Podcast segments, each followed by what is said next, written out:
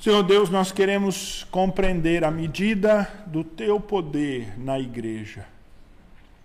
E não e pedimos-te para isso, ó Pai, que o teu Santo Espírito nos esclareça, para que não fiquemos enganados, para que, ó Deus, não haja em nós um completo desconhecimento daquilo que tens feito da tua obra, e para que nós sejamos então instrumentos do Senhor e da tua graça na igreja, e na vida dos nossos irmãos.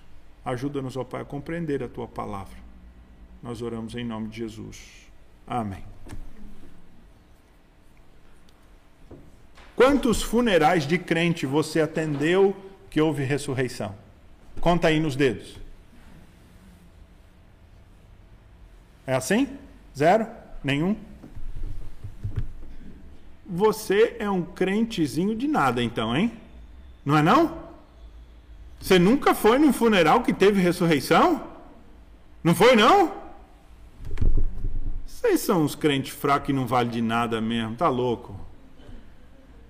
Eu estou brincando, evidentemente. Eu nunca fui também. E o pior é que eu sou o pastor, o que faz o funeral, né? O que dizia, o que deveria dizer, levanta!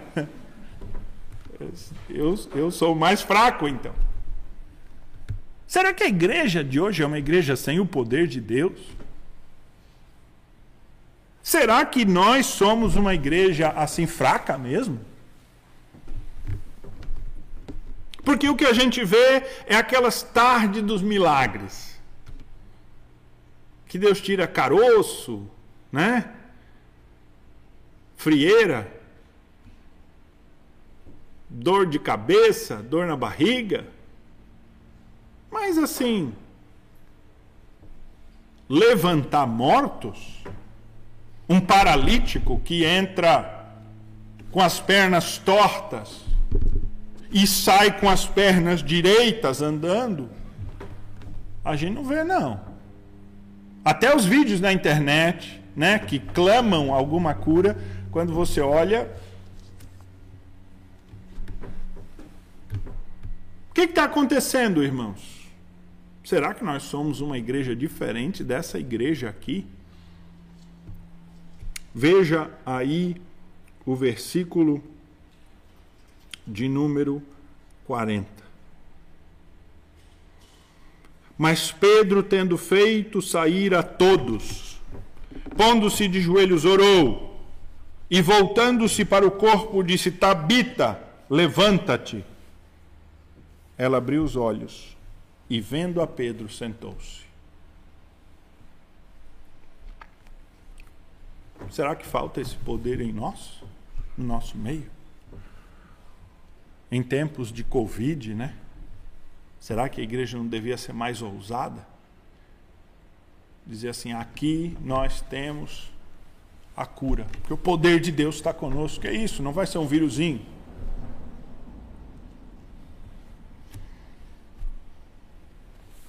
Há muitos que pensam que a igreja ela está sem o poder de Deus porque ela não está fazendo coisas deste tipo. Mas eles estão enganados. E eu espero que a mensagem desta tarde, noite, procure mostrar isso. Porque o poder de Deus não se manifesta na igreja, primeiramente, por curas e milagres. O poder de Deus se manifesta na igreja de uma maneira muito clara, como nós vimos no fim do texto. É quando muitos, pela nossa proclamação, pela nossa obra, vêm a crer no Senhor Jesus. O apóstolo Paulo, escrevendo aos Coríntios, ele diz assim: Quando eu estive aí em Corinto, eu não fiquei falando de filosofias e grandes teorias, também não fiquei fazendo milagres e muitos sinais. O que eu fiz foi pregar Cristo e Cristo crucificado, escândalo para os judeus, loucura para os gentios, mas para os que são salvos, o poder de Deus. 1 Coríntios capítulo 1, leia a partir do versículo 18, você verá. E ele diz que o poder de Deus se revela dos céus no Evangelho, por meio de conversões e de transformações. Porque é disso, de fato, que esta passagem trata. Quando nós olhamos para o próprio ministério do Senhor Jesus, nós não vimos o Senhor Jesus fazendo um ministério em cemitérios e, né, ao caminhar dizendo: "Levanta aqui, tu, tu também". O Senhor Jesus não desempregou nenhum coveiro, né? Seu ministério não era um ministério de curandeiro, de feitiçaria.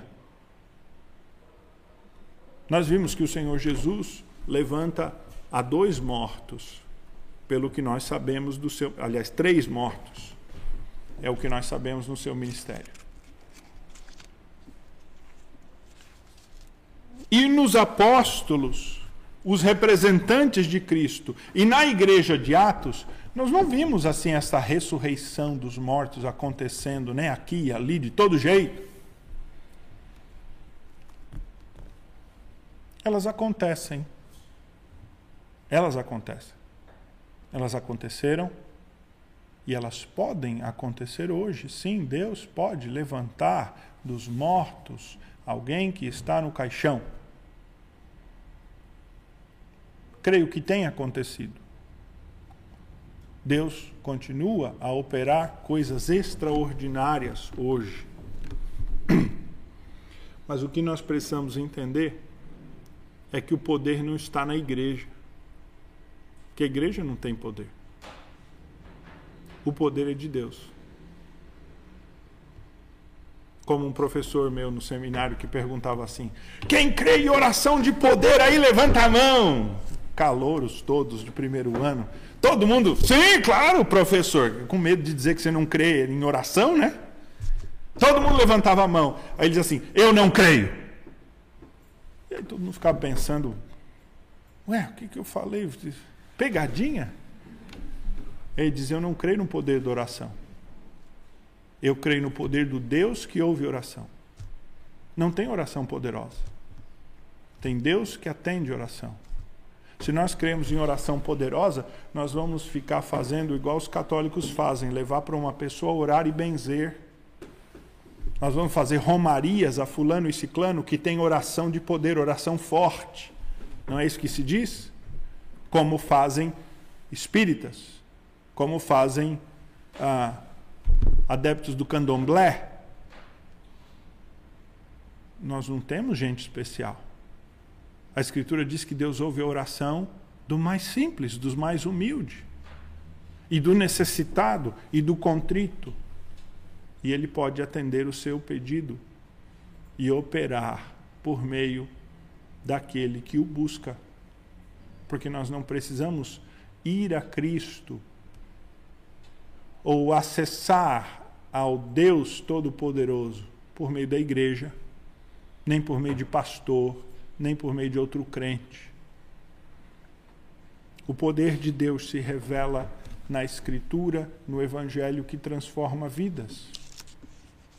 E qualquer um de nós pode buscar o Senhor Deus, e o Senhor Deus pode operar como assim lhe bem, bem quiser.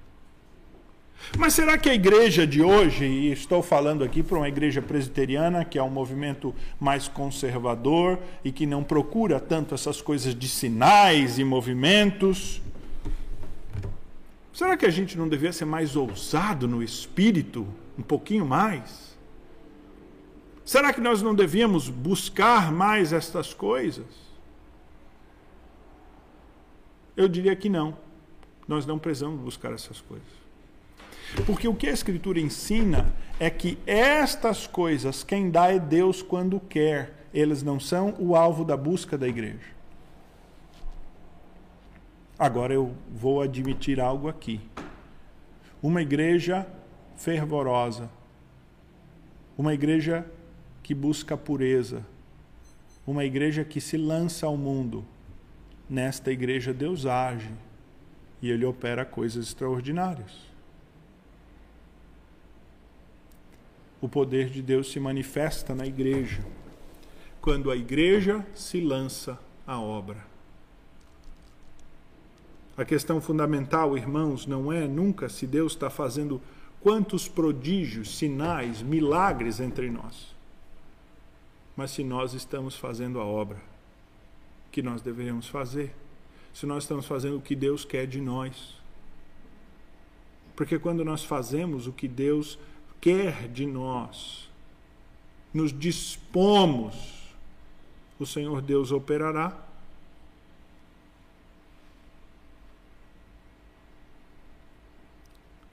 Esta senhora que morre, que falece na passagem, era alguém muito querida dos irmãos da cidade de Jope. A passagem não nos conta se ela tinha marido ou não. Possivelmente ela fosse solteira.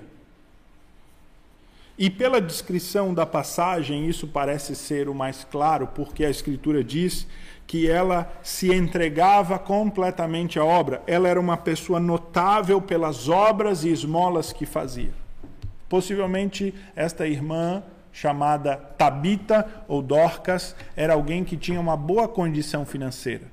Ela, inclusive, tinha uma casa, como nos parece, que tinha um cenáculo. O cenáculo era normalmente um segundo andar, um segundo piso, uma sala ampla, um lugar de ceia, que é amplo, onde o corpo dela, depois de morto, foi posto. Esta senhora foi tratada com aromas, como diz o texto bíblico aqui, ela foi preparada com aromas, com a, a, a, unção do corpo, como era natural. Então, a imagem que nós temos, embora isto é interpretação, é de que esta era uma irmã cristã, crente, solteira, que tinha posses e que se dedicava integralmente a ajudar os necessitados, principalmente ela gostava eh, de atender e ajudar as viúvas, aquelas mulheres que perderam seu marido, não tinham filhos, estavam desassistidas. O Senhor Deus tinha uma grande. Uh, aliás, esta senhora tinha uma, um grande cuidado pelas viúvas. E ela adoeceu, nós não sabemos do que, passou algum tempo doente e a doença tomou a sua vida. Nós não sabemos que idade ela tinha. Ela possivelmente podemos pensar alguém de meia idade, mais para frente um pouco. Era alguém que já administrava, se for o caso, as posses que ela herdou. Talvez ela mesma fosse uma viúva, é possível, uma viúva que tinha posses. E o seu corpo então foi preparado como era de costume. Quando o texto bíblico diz a lavaram e a puseram no cenáculo, quer dizer que o seu corpo foi preparado, foi embalsamado com aqueles aromas, com aquelas especiarias, com aquele banho que era dado como uma espécie de um unguento com aromas, e foi então enfaixado. Lembra da morte do Senhor Jesus? Só que lá eles tiveram que fazer rápido, e aqui foi feito da maneira como deveria gastou-se tempo. E ela foi colocada no cenáculo. E após terem feito isso, o corpo de fato aguentava mais algum tempo. Dias, dependendo do tipo de material que se utilizasse, né, de aromas que se utilizasse. Ela foi então posta no segundo andar da casa, neste cenáculo, neste lugar, E Pedro, o apóstolo, foi chamado. Ele estava numa cidade do lado, próxima, chamada Lida. E então aqueles que estavam chorando a morte de Dorcas chamaram Pedro. A Escritura não diz por que eles chamaram Pedro e nem que eles tinham a intenção de ressurreição. Até este ponto na história da igreja não se tem relato de ninguém que tivesse ressuscitado. O Senhor Jesus tinha ressuscitado pessoas, mas era Jesus. Não se tinha um relato de que era comum na prática da igreja a ressurreição. O que quer dizer que possivelmente elas chamaram Pedro o apóstolo, sabendo que ele estava na cidade do lado, para um consolo, para um conforto. Quem sabe para fazer o funeral desta querida, amada irmã Dorcas. O nome Dorcas quer dizer ah, literalmente gazela. Mas o sentido de gazela é a beleza, é a fineza que este animal, a gazela, inspira. Então, o nome Dorcas, uh, em grego, Tabita, em hebraico, uh, quer dizer bela. De uma mulher que era bela pelas obras que fazia, que era amada, e que está sendo ah, de fato, estão chorando por ela, porque a sua perda é a perda significativa para aqueles a quem ela tem amado e ajudado e assistido. Claro que, claro que toda perda e toda vida é significativa, não é verdade? Mas há pessoas que partem, que deixam, parece um buraco grande, né? Porque elas foram usadas por Deus. E Dorcas era uma destas. Há uma comoção. Chamam o apóstolo. E ao chamar o apóstolo, eles apresentam o apóstolo quem era Dorcas. Mostram a elas, as, mostram ao apóstolo as túnicas, os vestidos que esta irmã Dorcas oferecia às irmãs mais pobres, às viúvas, às desassistidas.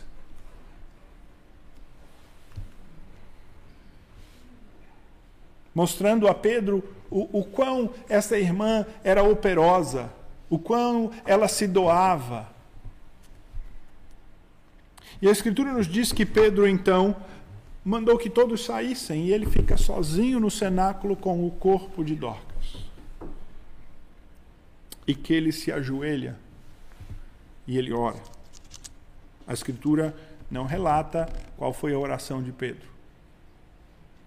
Não relata qual foi a intenção de Pedro ao orar.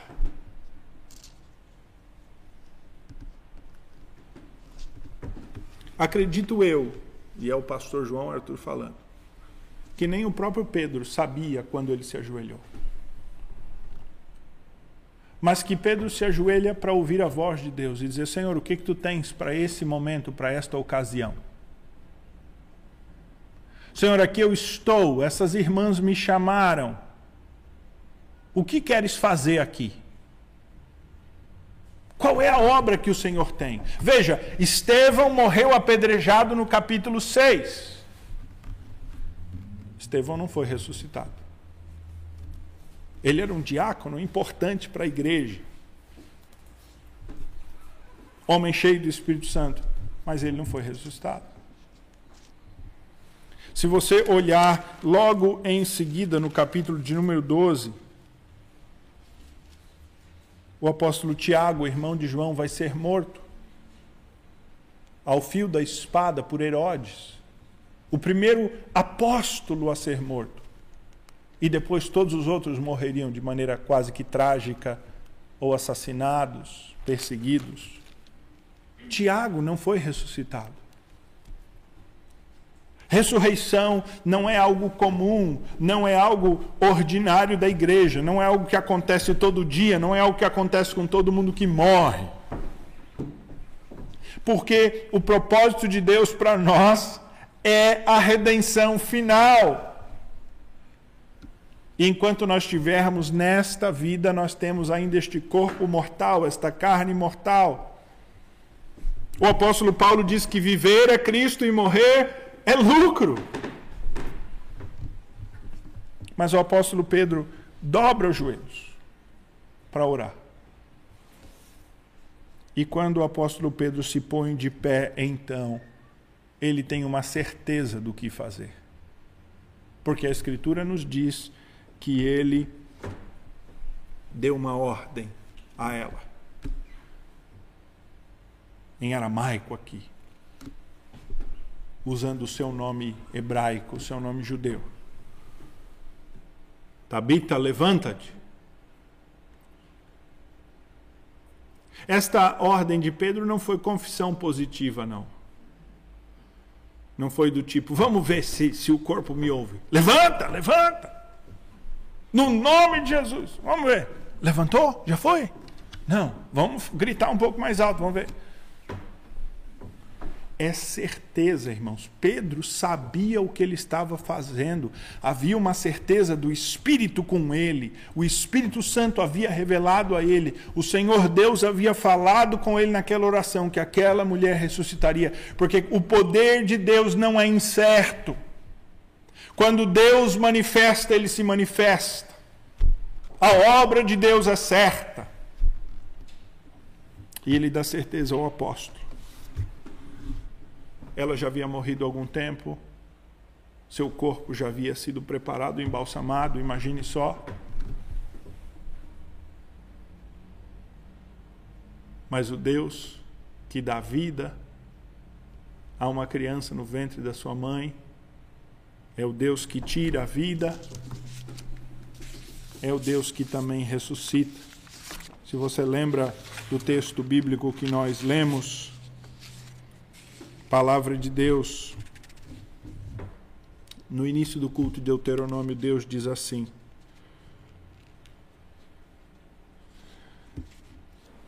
Eu sou o único eu mesmo. Não há Deus além de mim. Faço morrer e faço viver. Feri e curarei. Deuteronômio 32, 39. Foi com esta frase que nós abrimos o culto. É esse Deus que nós estamos servindo. É esse Deus que operou aqui. Esse Deus que é o Deus dono da morte, o Deus que é dono da vida e que age no momento como quando precisa agir. E ela se levanta, ela abre os olhos, ela senta-se. E então Pedro a toma pela mão e atrás e apresenta aos irmãos. E aí você deve imaginar a alegria que encheu-se aquela casa naquele dia. Alegria do poder de Deus manifesto numa ressurreição.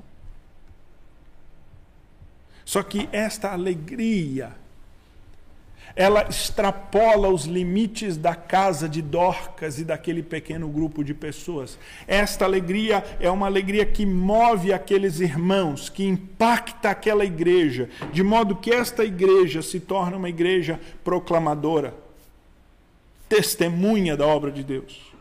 E o texto bíblico nos diz no versículo 42 que este fato se tornou conhecido em toda Jope. E muitos creram no Senhor.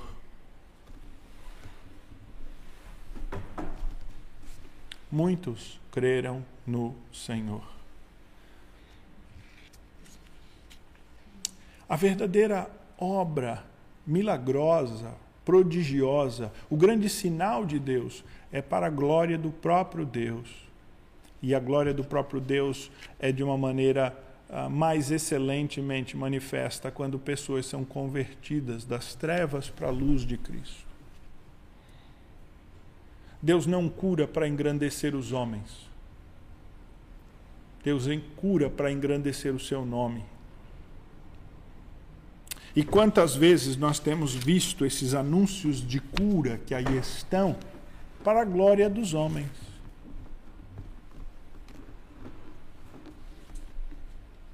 Já tenho sempre dito aqui, nós não podemos colocar uma faixa aqui na frente tarde dos milagres, porque eu não sei se o Espírito vai querer fazer algum milagre.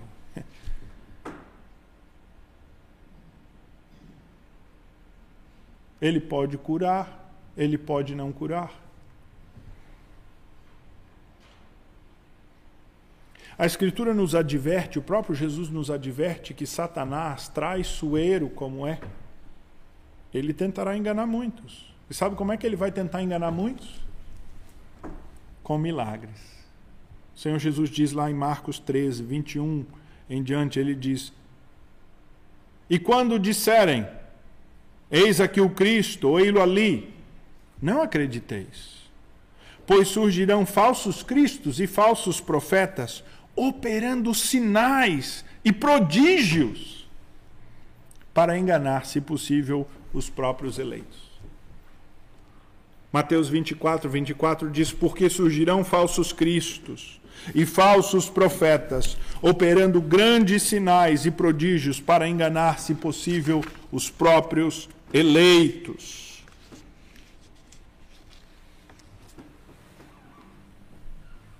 Porque os incrédulos creem no milagre operado pela, pelo Reino das Trevas. Milagre não é apenas um símbolo da obra de Deus. Satanás tem poder. O reino das trevas tem poder. Ele não tem poder sobre os filhos de Deus, mas ele tem poder sobre os seus para enganar. Porque, irmãos, aquele que crê pelo sinal, ele não crê verdadeiramente. Crer no sinal não é crer. Lá em João 6, 3, 30, alguns judeus pedem a Jesus: façam sinais aí para a gente crer em você. E aí Jesus diz: não vai ser dado nenhum sinal em vocês, porque vocês são realmente incrédulos. E no capítulo 12, a Escritura diz que o Senhor Jesus fez muitos sinais, diz assim, capítulo 12, a partir do versículo 36. Enquanto tendes a luz, credes na luz, para que vos torneis filhos da luz. E Jesus disse essas coisas, retirando-se, ocultou-lhes deles. E, embora tivesse feito tantos sinais na sua presença, não creram nele para se cumprir a palavra do profeta Isaías, que diz: Senhor, quem creu na nossa pregação e a quem foi revelado o braço do Senhor. Lembra que lemos Isaías durante o culto? Ele foi um profeta que pregou a quem não creu. O Senhor Jesus prega aqui e eles não creem. Muitos vieram a crer. Mas quanto, qual era o número daqueles que estavam lá no dia de Pentecoste? 120. O ministério todo de Jesus converteu 120 almas. Foi um fracasso, né? Certamente. 120. É que o Senhor Jesus iria fazer muito mais por meio dos seus discípulos. E é isso que ele anunciou. Ele disse lá em João 14: Em verdade, em verdade vos digo que aquele que crê em mim fará também as obras que eu faço, e outras maiores fará, porque eu vou para junto do Pai. De fato, o Senhor Jesus disse que na medida em que a igreja vive o evangelho e prega e espalha o evangelho, coisas grandiosas aconteceriam em nosso meio, maiores do que o que Jesus fez no seu ministério terreno.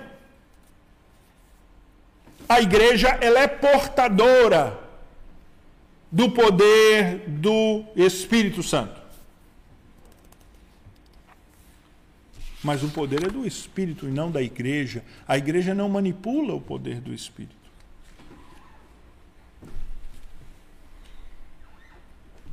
O poder do Espírito é a manifestação. Aliás, um, um, sinal, um milagre é a manifestação do Espírito. É isso que Paulo, é isso que Pedro fala lá em Atos 2:22, que o Senhor Jesus ele se mostrou aprovado pelos sinais que fez. O apóstolo Paulo fala a mesma coisa lá em Romanos 15, 18, que o seu ministério era aprovado por sinais e prodígios. E em Atos 14, 3, nós lemos que os apóstolos fizeram isto, dizendo: Entretanto, demoraram-se ali muito tempo, falando ousadamente no Senhor, o qual confirmava a palavra de sua graça, concedendo-lhe que por mão dele se fizessem sinais e prodígios. Deus confirma a obra por meio de milagres. Mas os milagres não são o carro-chefe da igreja. A obra de propagação é o carro-chefe da igreja. Viver o Evangelho, servir a Deus com integridade é a nossa tarefa. E enquanto nós vivemos assim, Deus vai operar coisas entre nós. Lembra quando Jesus envia os seus discípulos de dois em dois? Jesus ainda estava vivo antes dele morrer na cruz. Ele separa os discípulos, eles envia dois em dois, e eles vão, eram 70, e eles vão em 35 duplas e eles fazem ministérios, pregam e coisas extraordinárias acontecem e eles voltam muito animados, dizendo: Jesus, nós vimos coisas extraordinárias acontecer e nós orávamos e demônios saíam e Satanás caía do céu, nós víamos. E aí Jesus diz a eles assim: Eu via Satanás caindo do céu como um relâmpago. Eis aí que vos dei autoridade para pisar de serpentes e escorpiões, e sobre todo o poder do inimigo, e nada absolutamente vos causará dano. Oh, que palavra gloriosa! Diz assim: recebo. Mas Jesus faz essa advertência.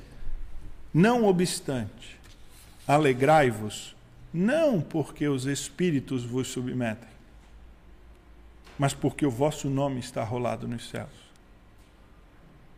Quando a igreja se alegra no milagre, ela perde o foco daquilo para o qual ela existe. O ponto da cura de Dorcas não é um milagre, mas é a glória do nome de Deus que se faz glorificar por meio do milagre.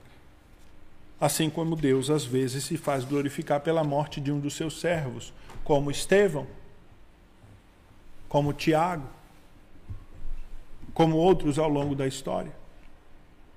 Muitos mais cristãos, ao longo desses dois mil anos de cristianismo, morreram por sua fé do que foram ressuscitados da cova pelo poder de Deus. Porque Deus é glorificado quando nós estamos vivendo a nossa fé. Eu quero concluir esse sermão, irmãos, realmente aplicando isso para nós de uma maneira bastante, eu diria até simples, sem ser simplista, é que em tempos como esse da pandemia, tempos conturbados, tempos difíceis, Deus tem se manifestado na tua vida e através da tua vida para outros? Será que nós estamos de fato sendo ou para fazer a obra que é dele, ela não é nossa? O compromisso que nós temos é com o Senhor. Elias, sete mil fiéis, preocupados com as coisas do Senhor nosso Deus.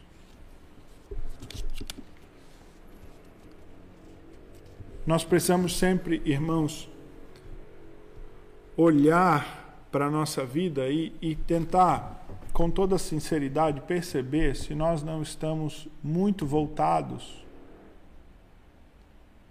para as coisas desta terra que nos desviam desse propósito maior que é o próprio Deus.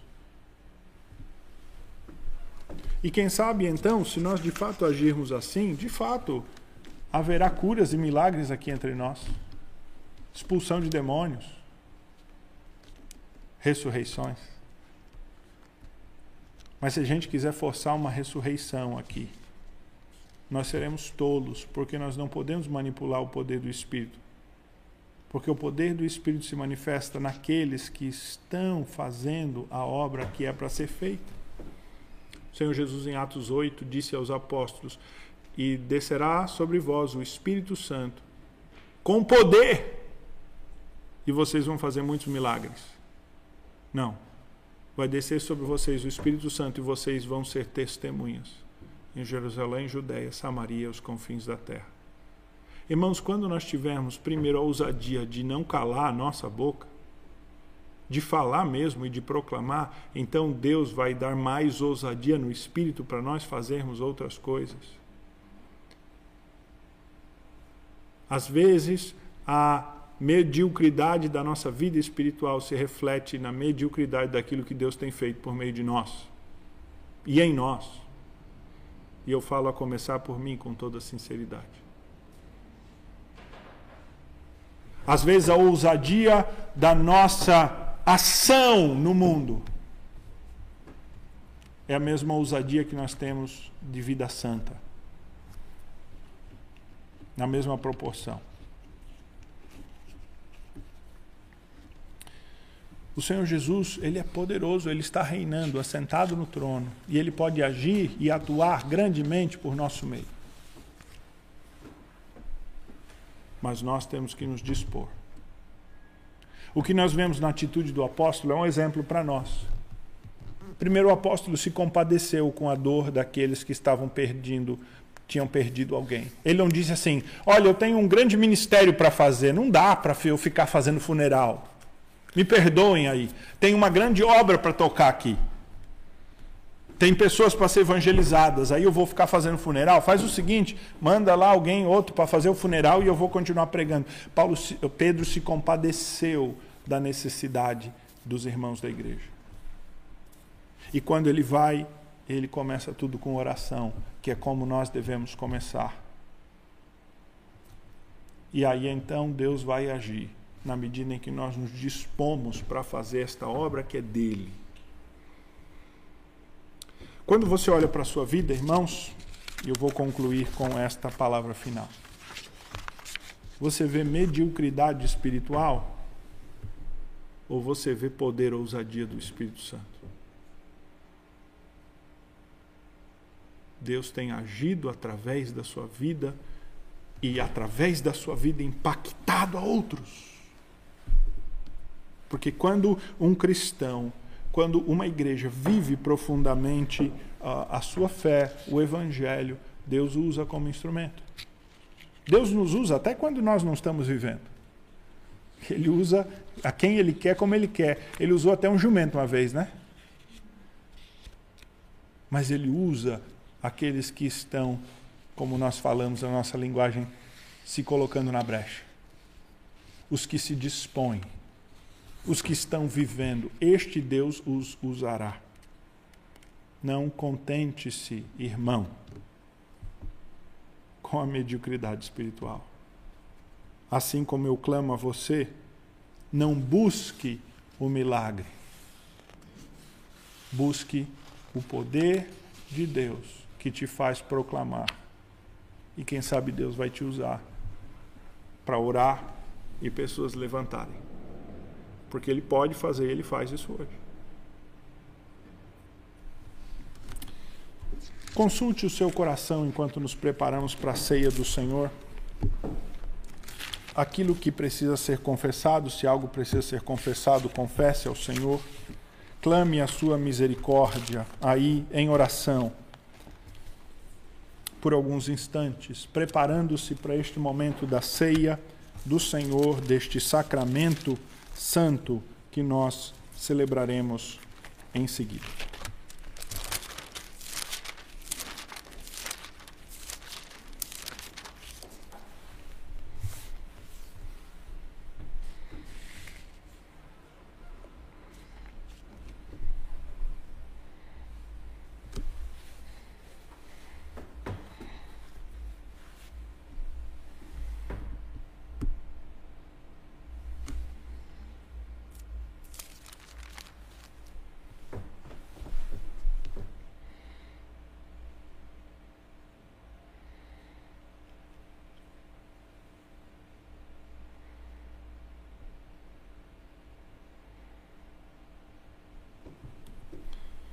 Mateus capítulo 26, a partir do versículo 26, diz assim: Enquanto comiam, tomou Jesus um pão e, abençoando-o, partiu e deu aos discípulos, dizendo: Tomai e comei, isto é o meu corpo.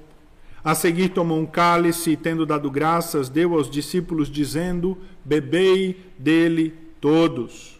Porque isto é o meu sangue, o sangue da nova aliança derramado em favor de muitos para a remissão de pecados. E digo-vos que desta hora em diante não beberei deste fruto da videira, até aquele dia em que hei de beber novo convosco no reino do meu Pai. Nós vamos celebrar a ceia do Senhor neste momento. Nós utilizamos aqui um pão com um cálice que estão lacrados, eles são higienizados. Eu vou distribuí-los e vou pedir que ah, na medida em que você pega, segure aí para que nós participarmos toda a, da ceia juntos. A ceia do Senhor, ela é para todo aquele que está batizado em comunhão com o Senhor Deus, professando a sua fé. Se você está nos visitando hoje, mas está devidamente batizado e membro da sua igreja, preparado para participar da ceia, você é convidado a participá-la do Senhor, ah, da ceia do Senhor. Mas se você não tem essa condição, eu o exorto e advirto a que você se abstenha de participar, porque a Escritura diz que aqueles que comem e bebem sem estarem preparados, sem discernir, comem e bebem juízo para si. Na medida em que eu me aproximar com a bandeja, eu peço que os irmãos se coloquem de pé, para que eu saiba quais irmãos receberão e aguarde as instruções. Ok? Nossos copinhos, como nós já falamos, eles estão todos higienizados, eles são lacrados, como é o devido, então você não precisa se preocupar com qualquer necessidade ou com qualquer questão ligada à contaminação.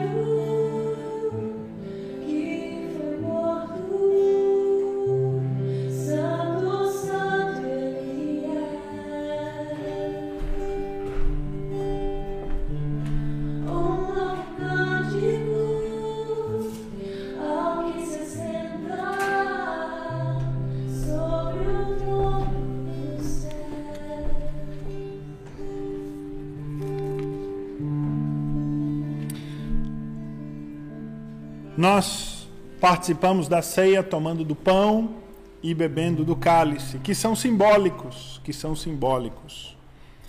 Aqui em cima nós temos um pãozinho levedado, parece uma bolachinha, mas é um pão levedado, ele é um pouquinho mais mais duro. E embaixo temos o suco da uva. Participamos primeiro do pão do Senhor. Se você quiser, eu vou orientá-lo a quem sabe virar de cabeça para baixo, essa é a melhor maneira, eu já descobri, para que porque se você tentar talvez abrir assim, ele cai. Então, virando de cabeça para baixo, tire o copinho porque ele está selado, viu?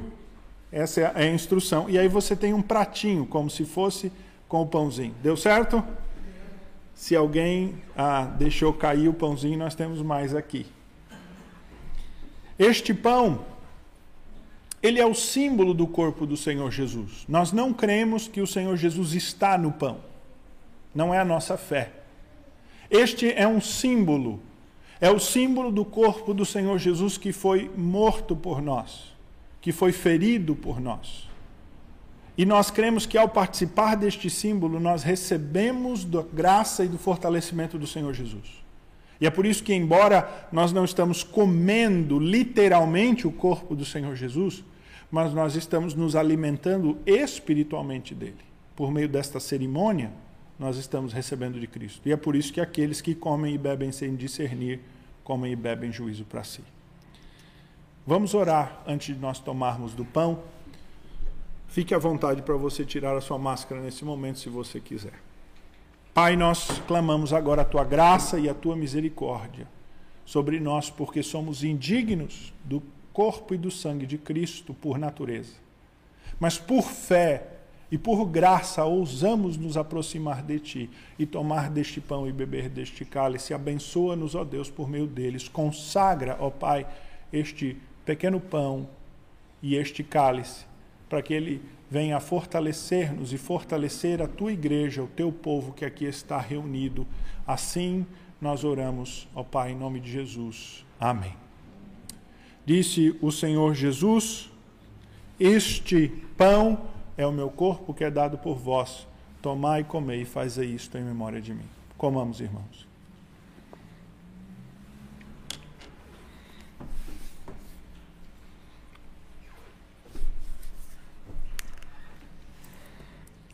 Quero orientá-lo a abrir com cuidado.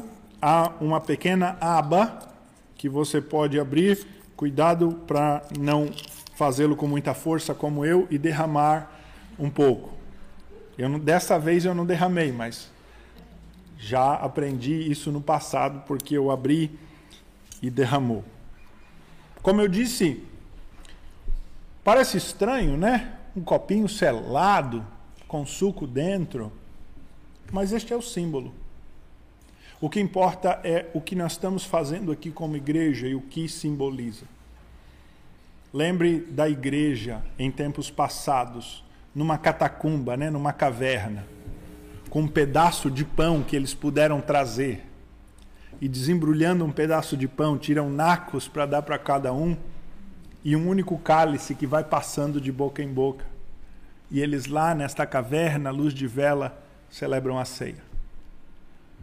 A igreja tem celebrado de diversas maneiras esse ritual há dois mil anos, mas continua fiel porque o Senhor Jesus disse que nós devemos continuar a praticá-lo até ele voltar. E assim então, ele disse: Tomai, bebei. Este cálice é o meu sangue, o sangue da nova aliança, derramado em favor de muitos para remissão de pecados, bebei dele todos. Assim, tomamos do cálice, irmãos.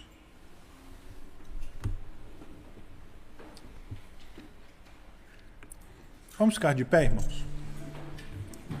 Pai, abençoa a tua igreja, o teu povo, para que ele seja um povo que vive a sua fé em santidade, pureza e que ousa no Espírito, ó Deus, proclamar que o Senhor dê graça à tua igreja, para que ela seja uma igreja que manifesta o teu poder, ó Deus, no Evangelho e se aprover ao Senhor operar grandes coisas entre nós. Faze, ó Deus Faze-o para a tua honra e glória. Assim, ó Deus, ajuda-nos a descobrir como podemos ser úteis neste momento de pandemia, neste momento, ó Deus, tão conturbado que vivemos, a ser igreja, povo de Deus que avança, que vive a fé, que proclama, ó Deus, que glorifica o teu nome. E assim que o nome do teu filho Jesus receba toda a glória nos céus, hoje e pelos séculos dos séculos. E agora, irmãos, ide em paz, e que a graça do nosso Senhor e Salvador Jesus Cristo, o amor de Deus e as consolações do Santo Espírito estejam convosco e convosco permaneçam hoje pelos séculos dos séculos. Amém. Amém. Ah.